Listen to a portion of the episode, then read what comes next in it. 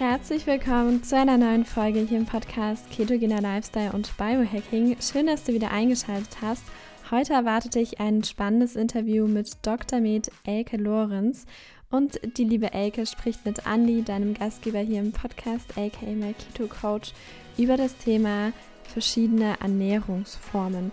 Die beiden machen also einen kompletten Streifzug durch das Thema Ernährung und ich wünsche dir jetzt ganz viel Spaß beim Zuhören.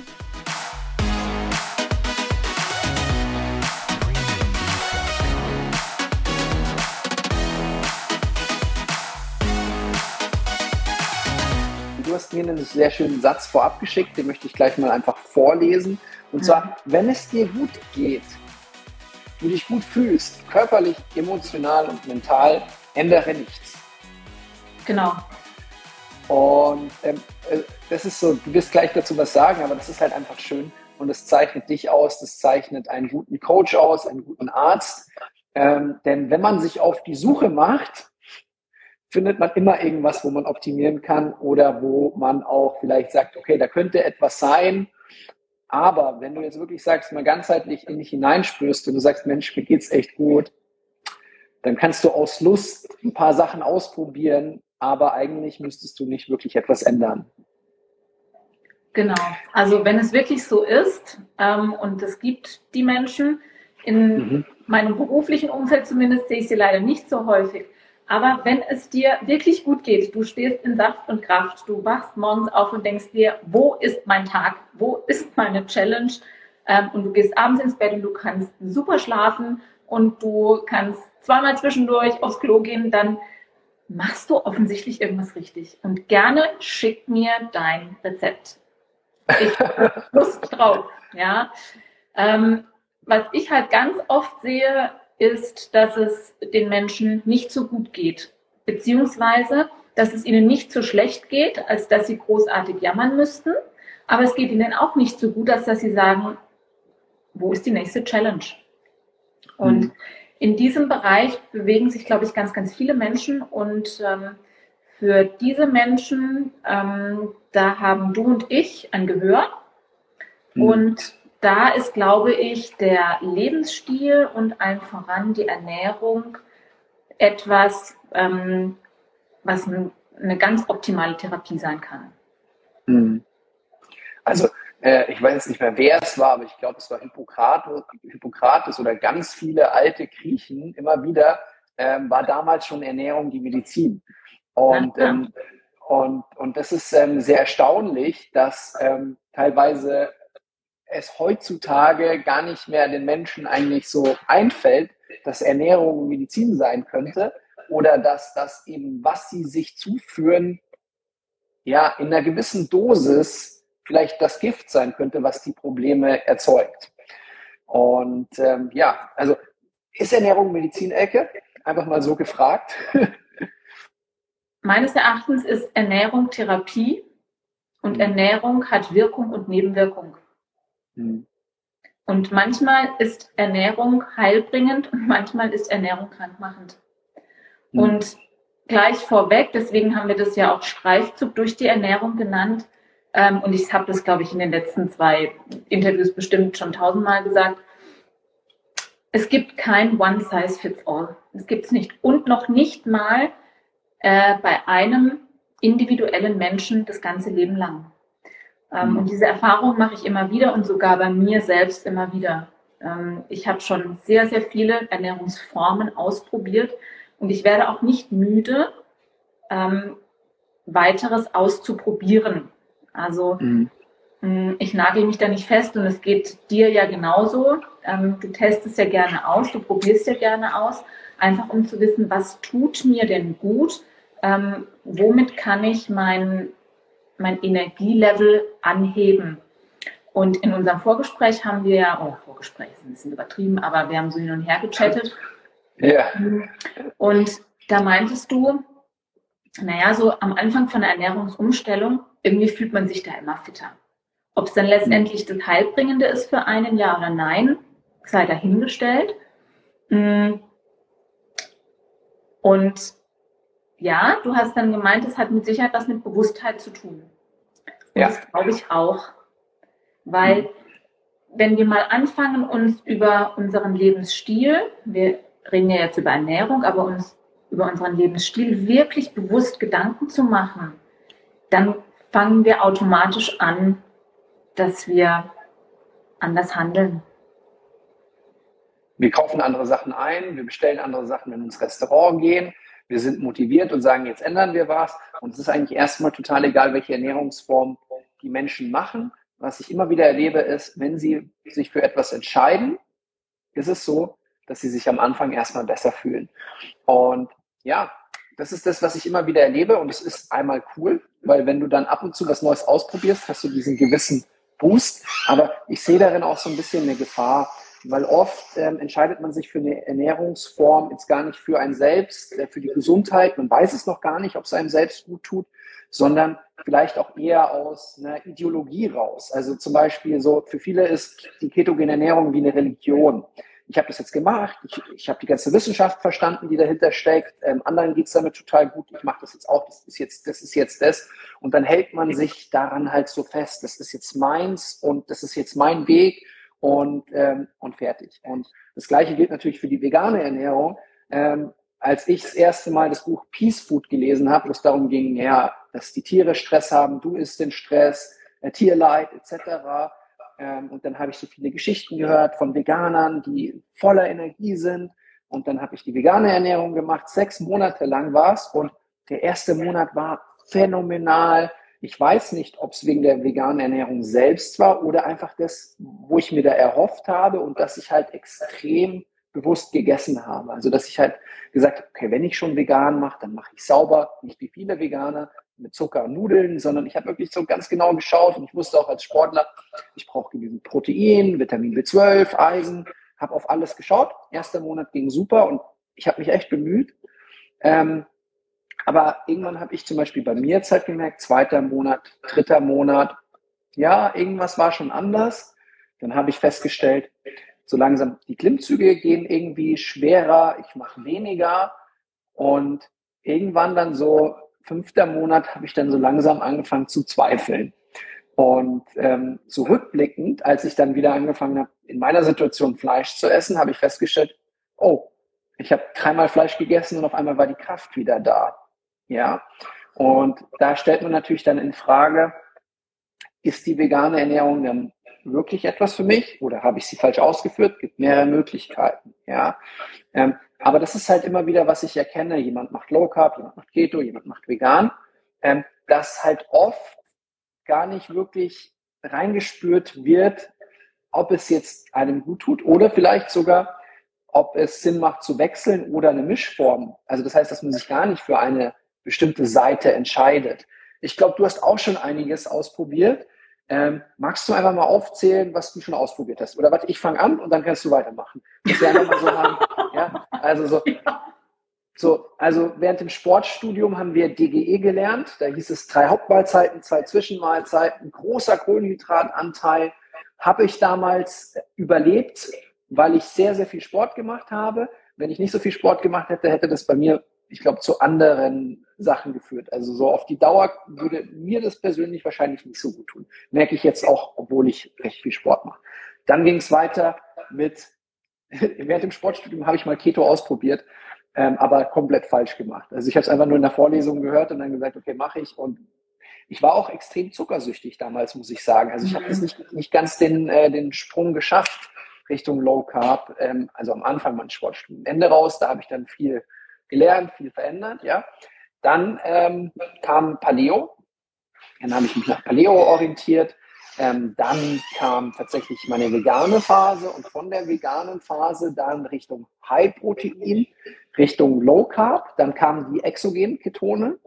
Und dann erst, nachdem ich die ein halbes Jahr lang genommen habe und Vorträge darüber gehalten habe, habe ich gesagt, jetzt probiere ich mal die ketogene Ernährung aus. Und das sind so jetzt so die groben Ernährungsformen, die ich schon so, ich sag mal, bewusst jetzt äh, ja, ausprobiert habe. Wie schaut es bei dir aus? Wie schaut es bei mir aus?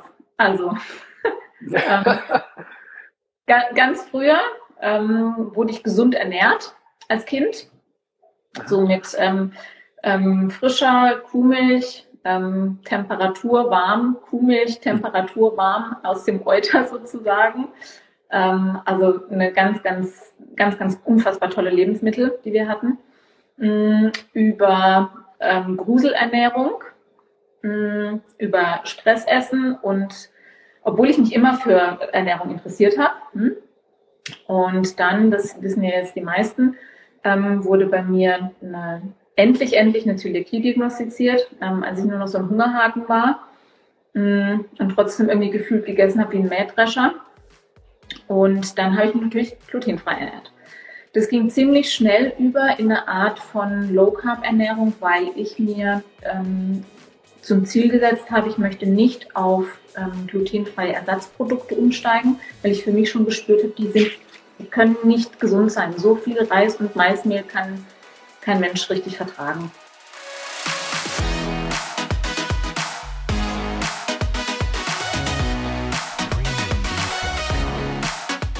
An dieser Stelle machen wir eine ganz kurze Werbeunterbrechung. Und zwar möchte ich dir die Frage stellen, ob du eigentlich schon die exogenen Ketone kennst. Andi spricht ja immer mal wieder darüber und auch über die vielfältigen Vorteile. Und ich möchte dir jetzt nochmal kurz und knapp auf den Punkt präsentieren. Und zwar hast du dadurch eine bessere Fettverbrennung, mehr Konzentration, weniger Heißhunger, ein besseres Hautbild und vor allem bist du einfach leistungsfähiger. Wenn es für dich spannend klingt, dann klick einfach mal auf den Link in der Podcast-Beschreibung. Dort kommst du direkt zum Exogene Ketone Shop. Ich wünsche dir ganz, ganz viel Spaß beim Stöbern und jetzt geht's weiter mit der Podcast-Folge.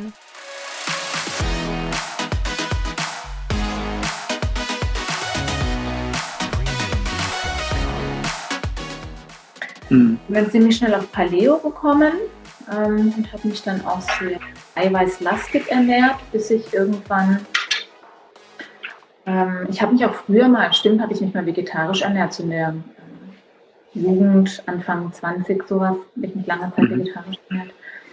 Ähm, und nach der, ähm, ich sag mal, tierischen eiweißlastigen Zeit mit Paleo habe ich irgendwann gemerkt, ich, ich, ich schaffe das gar nicht mehr. Irgendwie widerstrebt es mir.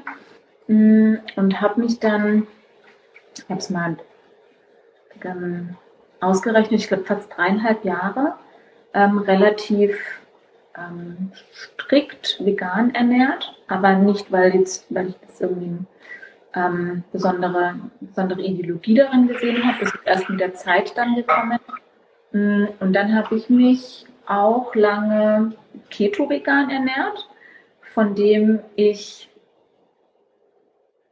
bis vor kurzem dachte, mm, dass es möglicherweise meine Ernährungsform ist.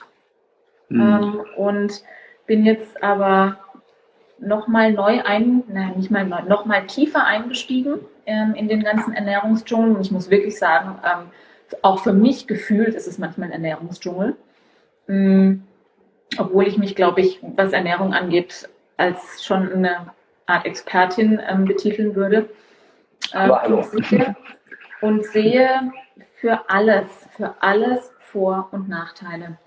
Und vor allem die vegane Ernährung ähm, verstehe ich immer besser und merke, wie unfassbar mh, bewusst man seine Lebensmittel auswählen muss. Und ich weiß gar nicht, ob ich nicht irgendwann ähm, in ein paar Jahren mit dir zusammen live machen werde oder einen Vortrag halten werde, und wir kommen zu dem Schluss, ähm, der Flexitarier, der lebt wohl am gesündesten.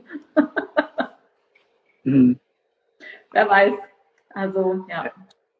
Also, ich, ich merke auch, dass, ich, dass es mir sehr gut tut, gewisse Phasen zu machen, äh, wo ich einfach gezielt die Ketose anstrebe. Ja, sei es sei es jetzt über ketogene Ernährung, Fasten, äh, Low Carb plus Intervallfasten, Zugabe der exogenen Ketone oder was ich ja gerade mache, es ist erst Tag zwei, eine ähm, karnivore Ernährung, aber gar nicht strikt karnivor, sondern auch mit Fisch, mit Eiern, ähm, einfach nur den Richtlinien folgen, dass eben alles Gras gefüttert maximal hohe Qualität ist.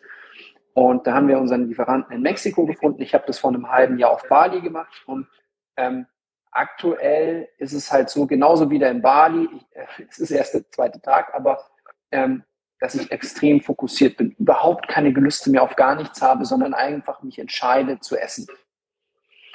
Und ähm, ich bin gespannt, ob das wieder die nächste Woche so bleibt, die nächsten zehn Tage, wo wir das vorhaben zu machen. Ähm, aber auch jetzt so, mir das permanent, mich so zu ernähren, kann ich mir jetzt gerade nicht vorstellen. Und dann auch die Phase Mitte Dezember bis Mitte Januar, wo wir dann auch krank geworden sind, ähm, haben wir auch gesagt, nee, wir essen jetzt alles, worauf wir Lust haben. Und da war es dann oft so, es war eine Mahlzeit am Tag äh, quasi Keto und eine Mahlzeit war dann Keto plus Süßkartoffeln oder so. Oder auch mal eine Pizza, eine ganz normale Pizza, keine Keto-Pizza. Ähm, was mir manchmal auch schwerfällt zu erzählen als Keto-Coach, aber ich, ich sag ja auch allen Leuten immer, nur halt wenn neue Follower quasi kommen und die sehen gleich, hey, Pizza, hey, passt ja gar nicht. Aber ähm, was ja auch meine Philosophie ist, ketogene Ernährung nutzen, um die Ketose, den Fettstoffwechsel zu trainieren, um diese Fähigkeit wieder zu haben um zu schauen, was sich für dich gut anfühlt und dann aber auch wieder in den Kohlenhydratstoffwechsel zu wechseln. Und äh, wenn wir uns diese ganzen Ernährungsformen anschauen, sage ich immer, zumindest ist es so mein Konsens dazu, ähm, Ketosefähigkeit, das ist was absolut Natürliches und die meisten Menschen haben es nicht mehr. Das heißt, egal was für eine Ernährungsform jemand macht, diese Fähigkeit, sich wieder zu erarbeiten, durch regelmäßig Fasten, zeitweise ketogene Ernährung halte ich für sehr, sehr wichtig. Und ich sehe auch sehr, sehr viele Vorteile jetzt für die, die total in der ketogenen Ernährung unterwegs sind. Es gibt einige, die sagen, sie ernähren sich permanent ketogen. Ähm, nach wie vor kann ich immer noch nicht ganz glauben, dass das ideal ist. Ich erlebe nämlich auch sehr viele, die halt eben wieder in den Kohlenhydratstoffwechsel gehen und dann wieder zurückkommen, denen es dann doch besser geht, die sich dann zugeben. Genauso melden sich bei mir immer mehr Veganer, gerade dann, wenn ich Carnivore mache, ähm, dass sie sagen, also Ex-Veganer, die dann sagen, hey, mir hat es so gut getan, als ich wieder Fleisch gegessen habe und ich kann jetzt nicht mehr zurück zu meiner veganen Ernährung. Also das mhm. heißt so, im Prinzip so, wenn ich mir einfach den Markt, und ich bin jetzt in dem seit 14 Jahren so ansehe, ähm, ja, es gibt so ein paar Ausnahmeerscheinungen, die permanent vegan sind, die permanent Keto sind, denen es damit richtig gut zu gehen scheint. Aber die meisten Menschen, die ich kenne, wie du gesagt hast, die haben doch eine Vielfalt. Aber ähm, wie du gesagt hast, Ernährung kann eine Therapie sein. Und wenn irgendwo was aus dem Lot geraten ist oder wenn man irgendwo gewisse biochemische Prozesse triggern mag, kann es halt sehr, sehr spannend sein, zu sagen, ich entscheide mich mal bewusst für eine Ernährungsform. Also mhm. das ist so das, wo du sagst, na ja, ich glaube fast am Ende ist dieses Wechseln gar nicht so verkehrt. Ja, also ich stimme dir total zu. Ähm, das Thema Essen ist ja sehr, sehr, sehr komplex. Ja? Also da spielen ja so unfassbar viele Emotionen auch mit rein. Ja, also wann esse ich und warum esse ich? Ja, ähm, ich glaube, die wenigsten Menschen ähm, würden mit Nein antworten, wenn ich sie frage, hast du schon mal aus einem anderen Grund gegessen, außer dass du Hunger hast? Natürlich tun wir das. Mhm. Ähm, das ist uns einfach auch irgendwo in die Wiege gelegt und konditioniert. Ähm, ich stimme dir da total zu, was die Sache angeht. Wenn ich spüre, ich bin total abhängig vom Essen, ja, dann ist das so ein erster Warnhinweis, wo mir deinem Stoffwechsel stimmt irgendwas nicht. Ja. Mhm. Ähm, nach wie vor glaube ich, unabhängig davon, über was für Ernährungsideologien wir sprechen, ist Fasten, glaube ich, was, was ich immer empfehlen würde. Es kommt immer darauf an, in was für einer Art und Weise. Wir wollen jetzt nicht über das Fasten reden, ja, ähm, aber eine Form von metabolischer Flexibilität ist uns, glaube ich, als Menschen immanent. Da stimme ich dir total zu. Ja? Ähm, die andere Sache ist, geht es mir nach dem Essen schlecht? Das ist ein zweiter Hinweis sozusagen, da mal für sich genauer hinzuschauen. Und ich habe vorhin gesehen, der Menschenbegleiter, glaube ich, hat gemeint, sollte nicht mhm. jeder für sich ähm, gucken oder erspüren, was für ihn in der äh, aktuellen Situation ernährungstechnisch passt. Finde ich total super. Die Frage ist nur, können wir das noch erspüren? Ja? Ähm, wenn, jemand, wenn jemandes Stoffwechsel kaputt ist und ich lebe buchstäblich von der Hand in den Mund, ähm, weil ich nicht mehr an meine Fettreserven drankomme, ja, ähm, und schiebe eine Heißhungerattacke nach der anderen, dann glaube ich, kann man nicht mehr wahnsinnig viel eher spüren, sondern dann ähm, sollte man seinem Körper helfen, auch mit ein bisschen Bauchkrummeln möglicherweise, ähm, sich da wieder ja, metabolisch flexibel zu kriegen und auch ähm, gerne Unterstützung und Hilfe durch einen Coach, hm, wenn wir jetzt uns überlegen, was, also zumindest für mich, was sind denn für mich ähm, so wichtige Merkmale, ähm, worauf ich bei der Ernährung achten sollte? Und für mich geht es darum, ähm, mal bewusst zu schauen, welche Lebensmittel wähle ich aus. Ja? Also entweder im Sinne von, ich merke, mir tut das nicht gut und ich lasse es weg und ich probiere was anderes, oder ich sage, ähm, ich möchte Lebensmittel ausprobieren, die eben einer bestimmten Ernährungsform zuträglich sind. Und das Zweite, für mich absolut Essentielle, ist dann zu gucken, wie ist die Lebensmittelqualität? Und kaufe ich wirklich das, was mein, klar, Geldbeutel zulässt, was ich bekommen kann in meiner Region, ähm, mit der für mich absolut besten Qualität. Für mich hat es was mit Selbstfürsorge zu tun. Weil ja. ich kann mich in jeder Ernährungsform auch vergiften. Mit Lebensmitteln, die eben eine schlechte Qualität haben. Und das nächste, da kommen wir dann schon sehr, sehr in die Feinheiten. Ähm, da brauchst du dann, glaube ich, wirklich auch jemanden, der sich damit auskennt, ist Lebensmittelkombination. Es kann nämlich durchaus sein, dass verschiedene Kombinationen von Lebensmitteln dazu führen, dass wir nicht gut verdauen können, dass sich ähm, Gär- und Fäulnisprozesse bilden und dass es uns deswegen schlecht geht, dass wir uns sozusagen innerlich selber vergiften. Ja? Mhm. Und da dazu kommt dann als nächstes das Essverhalten. Also nehme ich mir genug Zeit, wann esse ich, wie oft esse ich, wie viel esse ich, überesse ich mich, möglicherweise aus emotionalen Gründen. Ähm. Also das Thema ist unfassbar vielschichtig. Ne? Und wir mhm. streifen jetzt ja nur die Ernährungsformen. Ja, also ich fände das doch mal ganz kurz spannend, also das Thema Häufigkeit des Essens kurz mal reinzugehen. Und auch wenn du Überessen sagst, also das, das kann ja einfach emotional sein, es kann aber auch Konditionierung sein. Also ich kann mich da mhm. ganz, ganz, also da erkenne ich mich total wieder, ähm, weil mein Vater und meine ähm, Großmutter, ähm, da war einfach die Regel, es wird alles aufgegessen. Ja, es bleibt mhm. nichts übrig. Das hat mein Vater so vorgelebt und ich ertappe mich immer wieder dabei, ähm, dass ich gerne dann wirklich alles aufräume. Und ähm, das ist natürlich, ich weiß, keine gute Eigenschaft.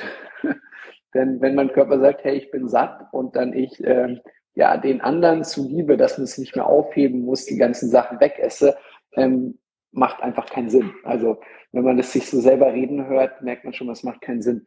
Dann ähm, Mahlzeitenhäufigkeit. Ähm, wir beide haben von Dr. Jason Fangling das Buch Schlankformel gelesen.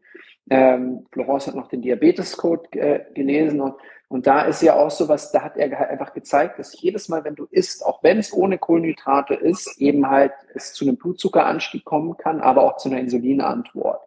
Und ja, und das, schlimmer noch, jede Nahrungsaufnahme ist ein kleiner Entzündungsprozess in unserem Körper.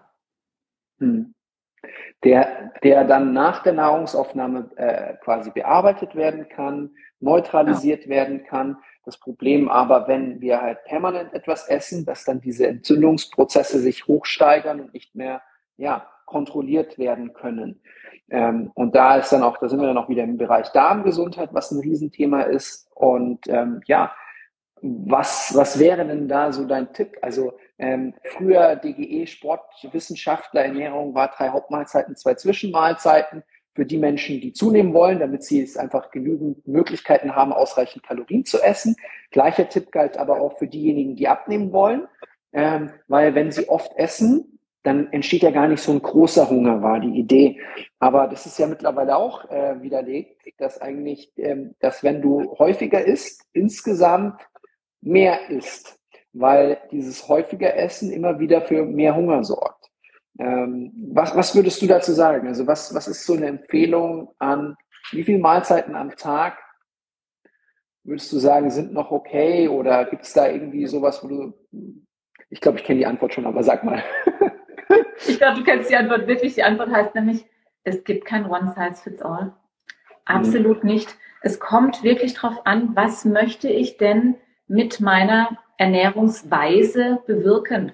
Also ich kenne tatsächlich Menschen, denen würde es möglicherweise gut tun, wenn sie nur drei Mahlzeiten am Tag essen würden. Aber es funktioniert nicht, weil sie nicht genug essen können. Oder jetzt stell dir mal jemanden vor, der aus was für Gründen auch immer irgendwas mit dem Magen hat, der kann gar nicht so viel essen. Der mhm. würde unweigerlich ähm, viel zu viel abnehmen, in eine Mangelernährung kommen, wenn er nicht häufig essen würde. Für den Otto-Normalverbraucher, wenn du dich gut fühlst, fit bist, dich gesund fühlst, würde ich sagen, drei Mahlzeiten am Tag ohne einen kalorienhaltigen Zwischensnack. Also Wasser, Tee, schwarzer Kaffee dazwischen und dann drei Mahlzeiten. Und jemand, der, wie wir es kennen, zu Genüge, ähm, dessen Stoffwechsel nicht mehr ganz gut funktioniert, nicht mehr ganz so flexibel ist oder gar in die Richtung Diabetes etc. geht, Fettstoffwechselstörung, wäre das Optimum, zweimal am Tag zu essen. Ja? Mhm. Und es gibt Menschen, die können das von sich aus, mhm. erlebe ich immer wieder. Ähm, wir beide zum Beispiel mussten das erst wieder lernen. Absolut. Also das ist ja auch was, also wo ich, wo ich jetzt sage, also ich gebe dir bei allen total recht, aber ich sage auch, mit den, mit den meisten Menschen, die zu uns kommen, fangen wir an zu sagen, hey, Fasten beginnt bei nur drei Mahlzeiten essen. Das heißt, wir haben fünf Stunden Zeit dazwischen, ist auch ein gutes Zeitfenster, dass die Entzündungen abnehmen können, dass der Darm sich quasi erholen kann. Und ähm, ja, für viele ist drei Mahlzeiten am Tag schon Fasten mit fünf Stunden dazwischen. Und was ich dann gerne mache, ist, die dahingehend hinzutrainieren, dass sie es dann schaffen, mit zwei Mahlzeiten auszukommen. Und es ist gar nicht so, dass ich sage, okay, das ist das Optimum, sondern ähm, ja, es sollte möglich sein. Und ich habe mal ähm, auf TikTok ein Video gemacht, was ziemlich durch die Decke ging, zu sagen, hey, ähm, willst du wissen, ob dein Fettstoffwechsel funktioniert? Dann guck mal, ob du längere Zeit nichts essen kannst. Was ist längere Zeit? Naja, das ist für jeden was anderes, aber ich rede davon, dass du zumindest mal 18 Stunden ohne Nahrung auskommst, ohne dass es dir echt schlecht geht. Ja, einfach mal so diese 18 Stunden. Cool wären 24, noch cooler wären 48. Und wenn du 60 Stunden entspannt fasten kannst, dann weißt du, dass dein Fettstoffwechsel garantiert funktioniert. Ja, ähm, und mit Fasten meine ich nicht hungern, also nicht irgendwie durchquälen, sondern dass es dir halt gut geht. Und auch ich musste das mir wieder beibringen. das heißt nicht, dass man das jetzt permanent machen muss, aber die Leute, was die kommentiert haben auf TikTok und auf TikTok, sind sie halt ja rigoros. Also das heißt, die mhm. sagen wirklich das, was sie denken, unvorgefiltert. Und da war es so, also wenn ich nicht alle zwei Stunden was esse, ähm, dann falle ich in den Unterzucker. Ähm, wie kannst du es wagen, mir so einen Tipp zu geben? Also ich mag sowieso niemanden, also es ist nur Inspiration, das heißt, jeder muss auf sich selbst achten.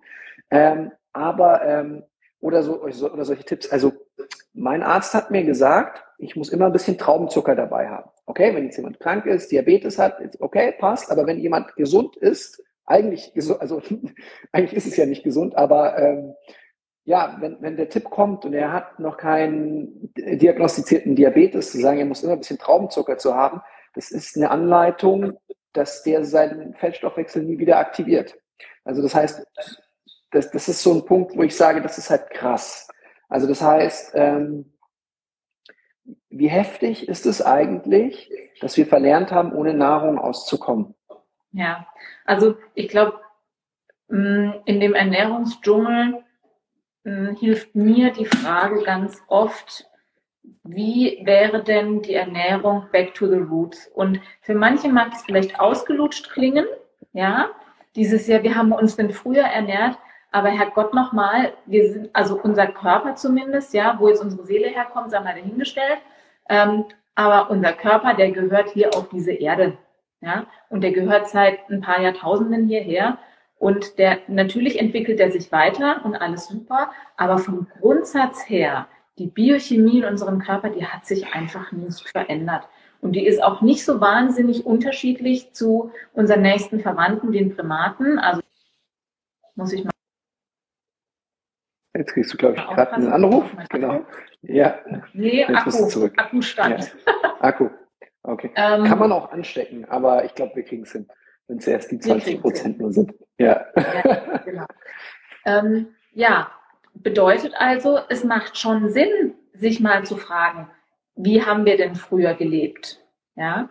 Ähm, und da gab es einfach also unterschiedliche Zeiten der Ernährungsformen. Ja, da haben wir uns mal Kohlenhydrat ähm, ernährt, da haben wir uns im Winter mal Carnivor ernährt, ähm, da haben wir uns mal Keto ernährt, da haben wir mal gefastet.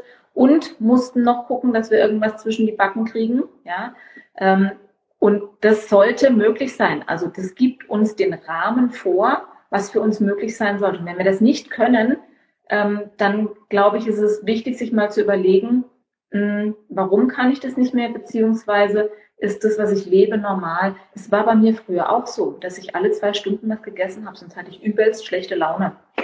Darf ich, darf ich sagen, was du, was du mir mal gebeichtet hast, ähm, als wir zusammengekommen sind? Das weiß ich nicht. Warum? Ja, ist nicht ich weiß nicht, also, was du sagen willst. Das ist so die typische, äh, also jetzt die, die, die, eine sehr häufige Ärzteernährung. Ähm, oh, wenn man ja, sehr lange, darf ich sagen, wenn man im Krankenhaus ist. Also das heißt, naja, ähm, OP-Termin oder ähm, ja, äh, wie heißt das, Visite, ja, mhm. ähm, diese Sachen, ähm, keine Zeit, ähm, ja, du, du, du warst, glaube ich, jetzt nie die Raucherin oder sowas, ja, im Krankenhaus, aber ähm, was, was halt da so ganz typisch ist, was mir immer sehr viele Ärzte beichten, ähm, ist so, du, ähm, ich brauche halt einfach schnell Energie, wenn ich dann zum nächsten Termin muss und ähm, ja, dann brauche ich den Schokoriegel, die Gummibärchen, die Schokolade und ich kann mir überhaupt nicht vorstellen, davon wegzukommen. Ja. ja und das Verrückte ist, es stimmt. In dem Zustand, wo sich der Stoffwechsel in der aktuellen Situation befindet, stimmt es. Aber es müsste nicht so sein. Denn wenn die Energie nicht mehr aus dem kommt, was da oben reinkommt, ähm, sondern vielleicht aus dem, was wir hier da haben, und zwar egal wie dünn wir sind, genügend, zumindest für acht Stunden, zehn Stunden, zwölf Stunden, also Körperfett, ähm, dann bräuchten wir das nicht. Also das heißt, das ist halt auch eine ganz, ganz spannende Sache, wo du mir dann auch irgendwann gesagt hast, du Andi, ich bin, ich bin weg von der Schokolade. Ja. Ich bin weg. Und, und das ist halt auch so was, wo du wieder gesagt hast, so ich glaube, da sind wir uns einig, eigentlich so die coolste Ernährungsform wäre das intuitive Essen. Ja. Und ich finde es auch immer total süß, wenn Coaches sagen, hey, ich bringe dir bei, intuitiv zu essen.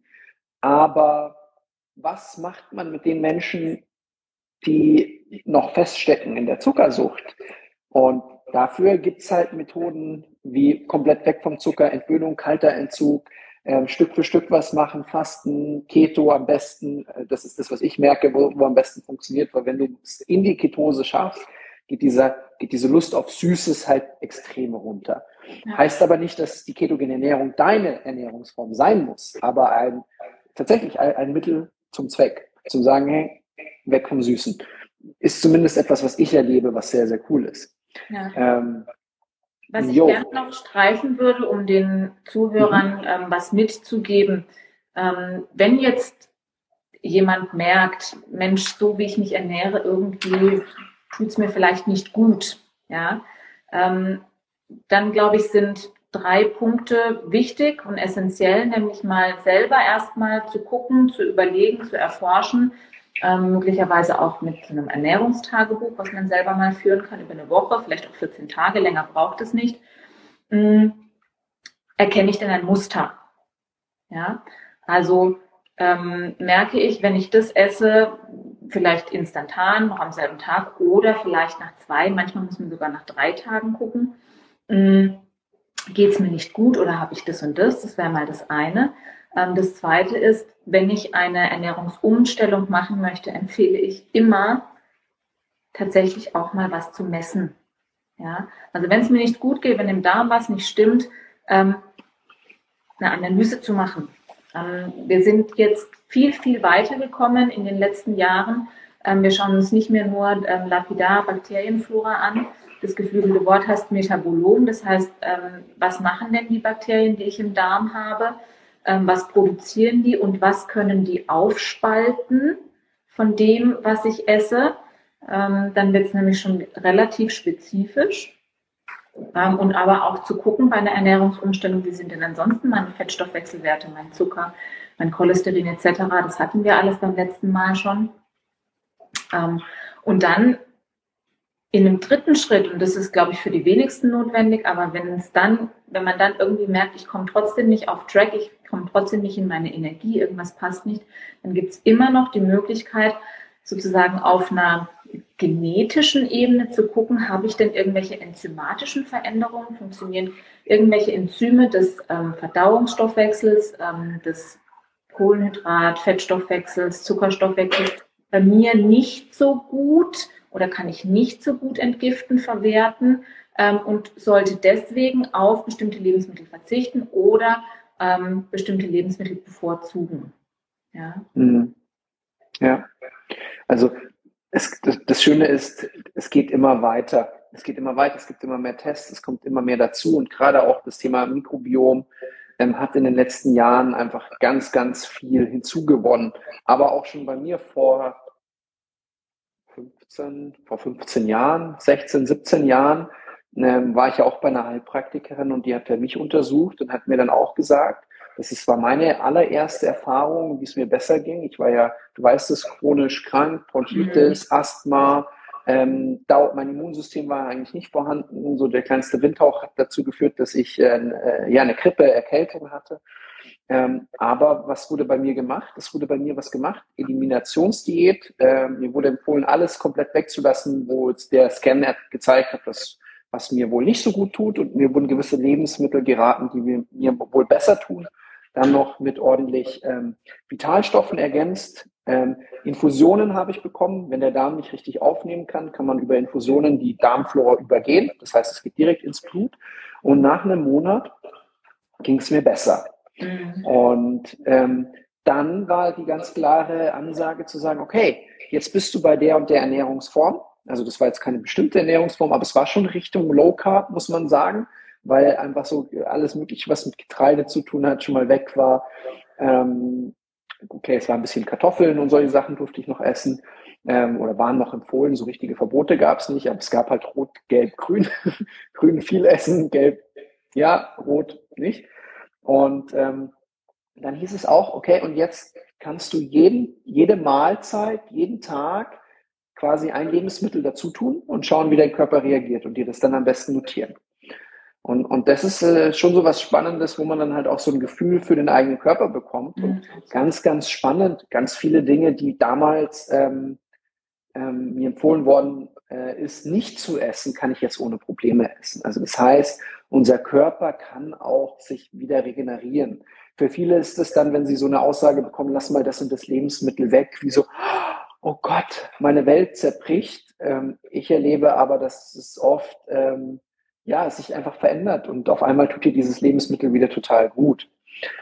Ähm, bei dir war ein großes Thema, eigentlich ein großer Durchbruch, als du erkannt hattest, eben diese Glutenunverträglichkeit, oder?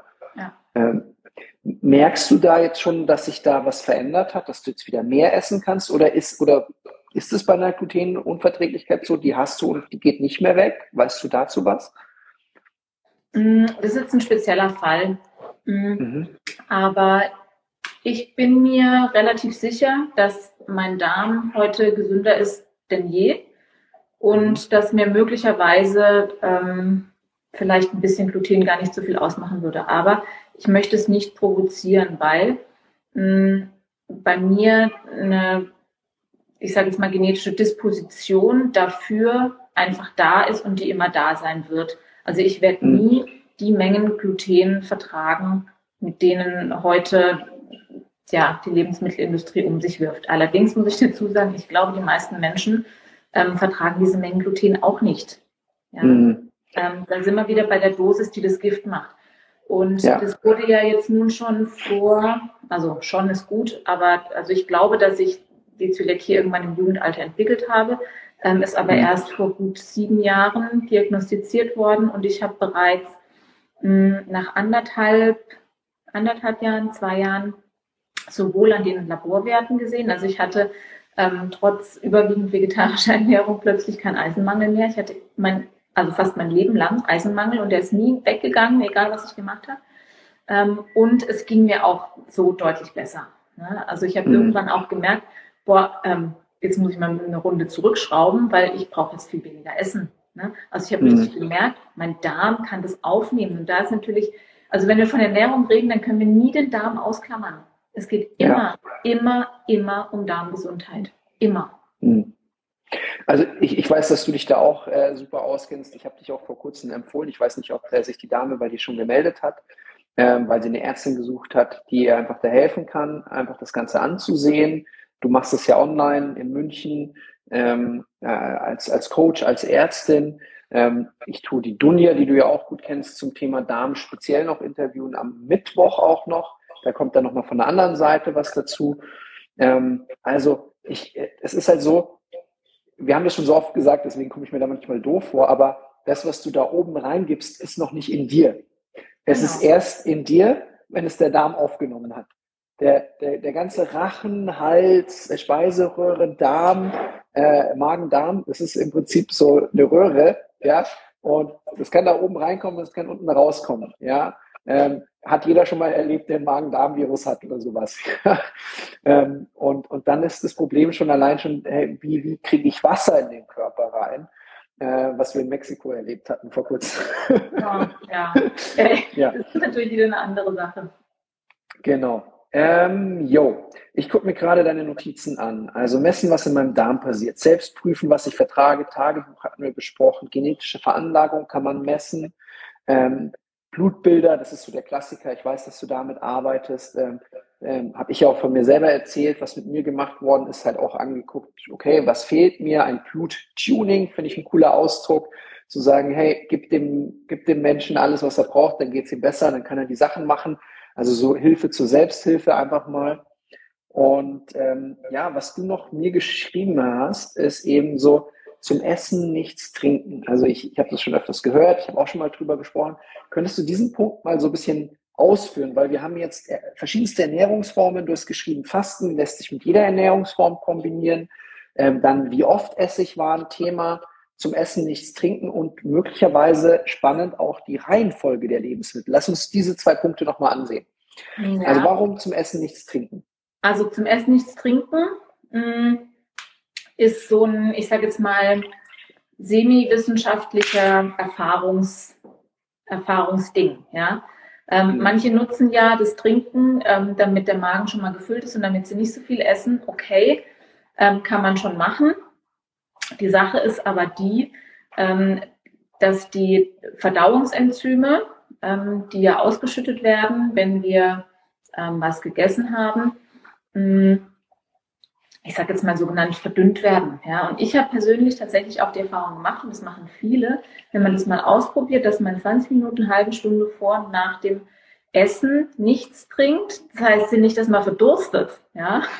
Mhm. ähm, dass dann auch der Darm sich viel mehr darum kümmern kann, ähm, jetzt in die Verdauungsleistung zu gehen. Ja? Ähm, mhm. Und dass die, dass die Verdauungsenzyme aus der Bauchspeicheldrüse, aus der, aus der Gallenblase, ähm, dass die, ich sage ich sag immer so ein bisschen leinhaft, dass die halt nicht ähm, verdünnt werden. Ja? Genau. Ja. ja.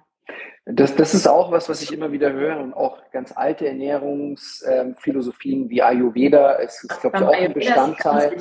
Ja. ja ähm, dass man das eben nicht macht. Und also gerade wenn, wenn irgendwie die chinesische Medizin, TCM, Ayurveda, also so alte Sachen sich deckt mit einfach neuen Sachen, finde ich immer wieder ganz spannend, weil ganz oft erlebe ich, dass halt ja Dinge, die recht alt sind, damals schon funktioniert haben und nach wie vor ihre Berechtigung haben auch manchmal, wenn man es eben noch nicht wissenschaftlich komplett untersucht hat. Ähm, die Reihenfolge der Lebensmittel könnte auch eine Rolle spielen. Ähm, das fand ich auch ähm, sehr, sehr faszinierend, dass halt eben zu sagen, okay, was passiert, wenn ich vorab zum Beispiel, bevor ich Kohlenhydrate, Ballaststoffe esse? Was passiert dann mit den Kohlenhydraten etc.?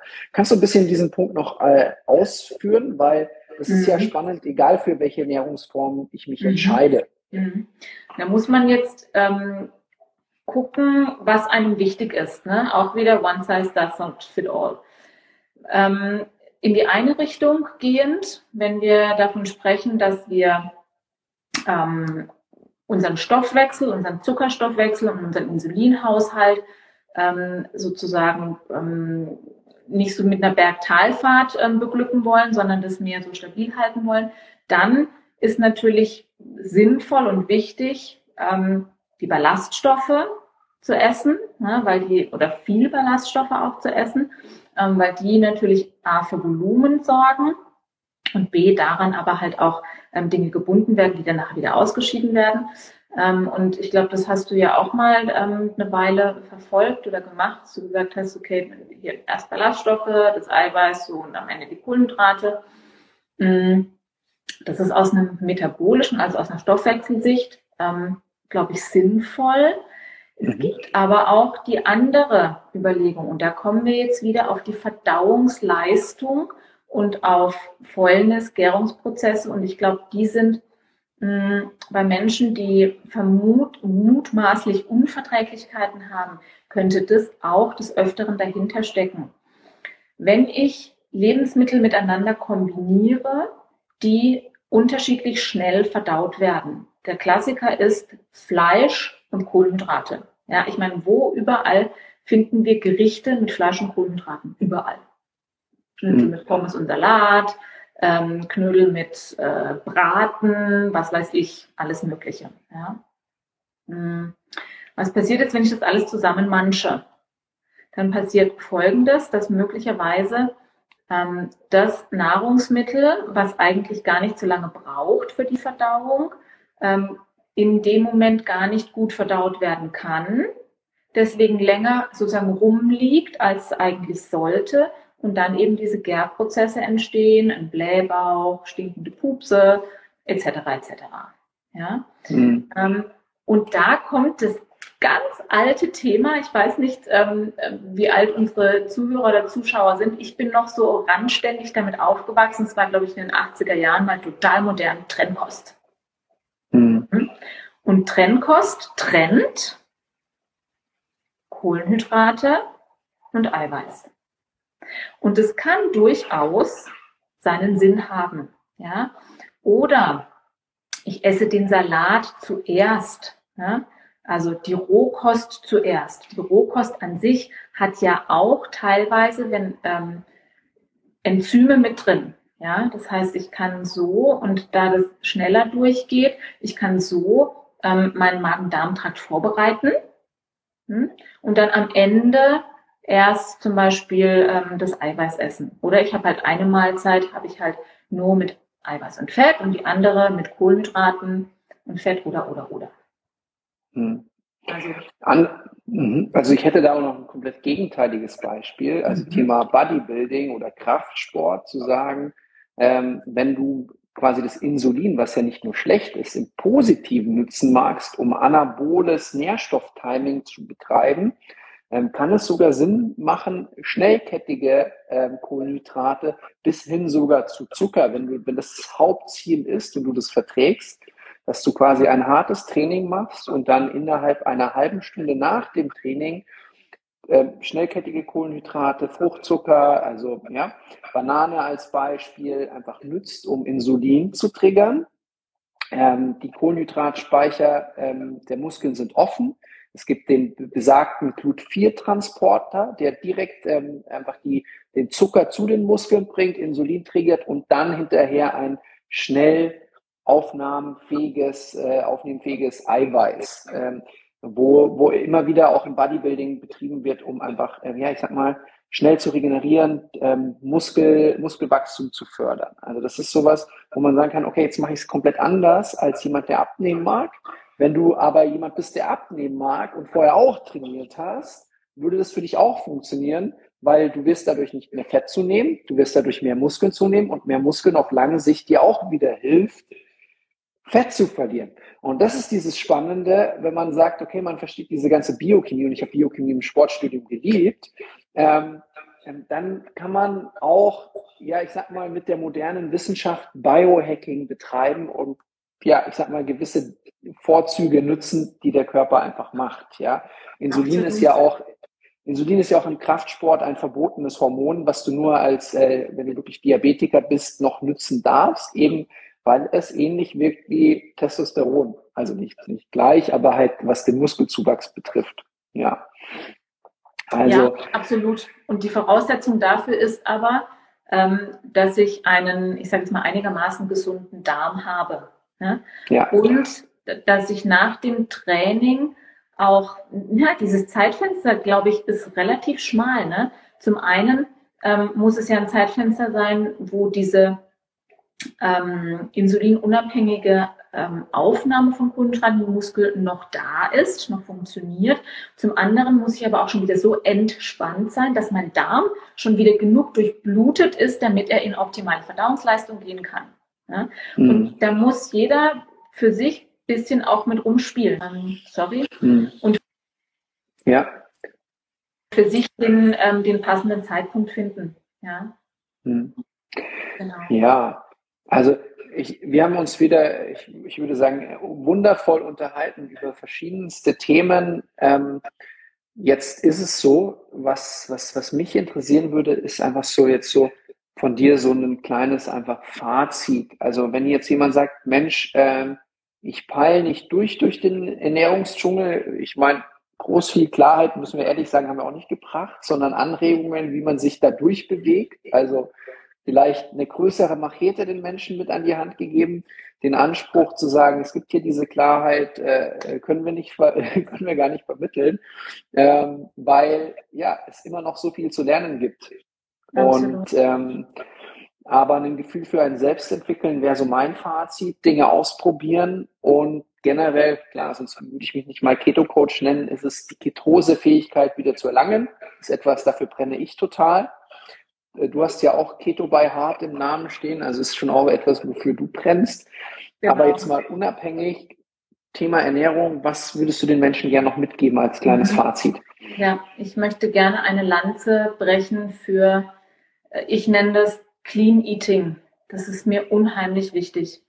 Ähm, und Clean Eating bedeutet, dass ich die Qualität meiner Lebensmittelauswahl an die oberste Stelle setze. Ich kann jede Ernährungsform clean und dirty machen. Ähm, auch das hat der ein oder andere schon aus meinem Mund gehört.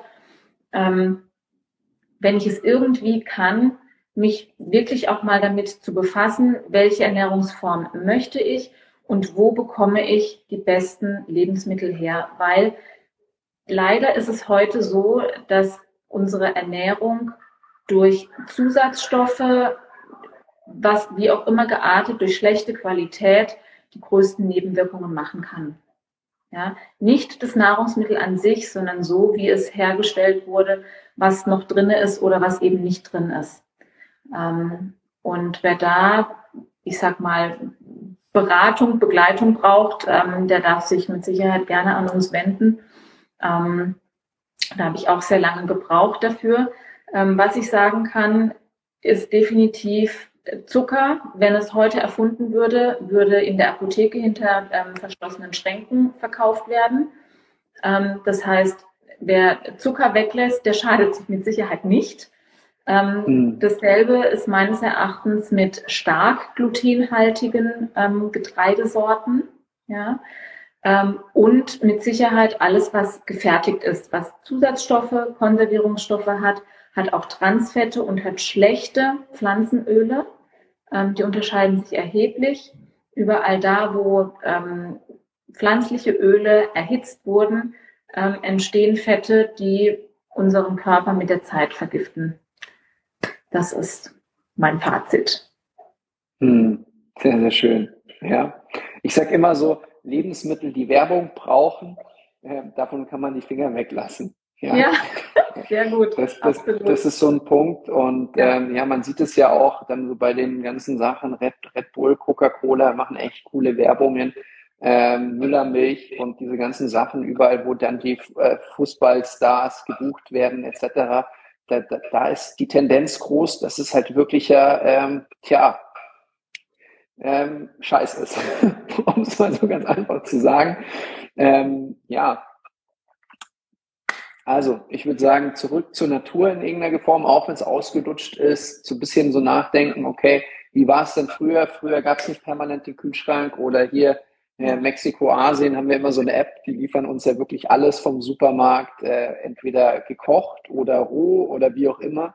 Ähm, ähm, es ist ein richtig schöner, cooler Vorteil, aber es ist eigentlich nicht so die Natur. Und ähm, das heißt, viele Menschen, ähm, ja, haben körperlich vom Stoffwechsel her das Gefühl, sie sind im absoluten Mangel in einer totalen Überflussgesellschaft. Und da gilt es halt, den Körper wieder ins Lot zu bringen. Und ja, manche leider ähm, trainieren zu viel, essen zu wenig. Ähm, kann auch ein Riesenproblem sein, auch wenn gegen mehr Training nichts eigentlich auszusetzen ist. Aber wenn das Stresslevel hoch ist, ist ein Riesenthema, was ich als Trainer immer wieder sehe. Ähm, wir haben mittlerweile, glaube ich, mehr Menschen, die übermotiviert sind, als die wir motivieren müssen. Ähm, das heißt, die wir eher bremsen müssen und sagen, hey, pass auf, da muss mehr Entspannung rein. Natürlich gibt es auch die, die noch recht wenig Ahnung haben von Ernährung und ein bisschen Motivation brauchen, Dinge umzusetzen.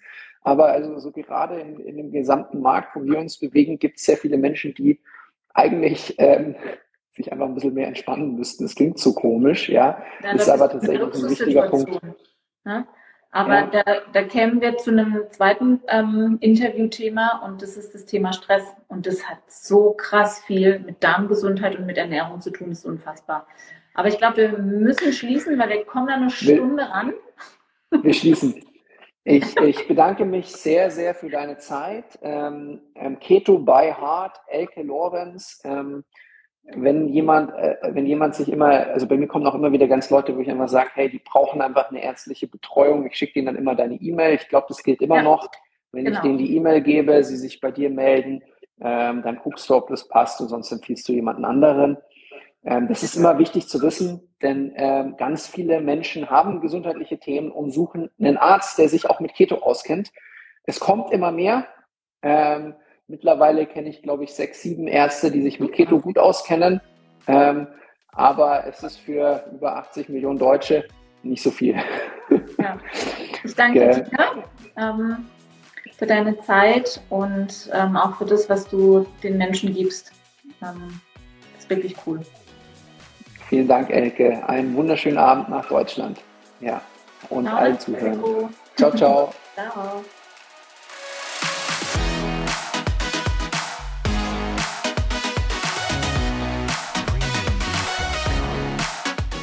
So, das war's auch schon mit der heutigen Podcast-Folge hier im Podcast Ketogener Lifestyle und Biohacking mit Andreas Ulrich, aka My Keto Coach.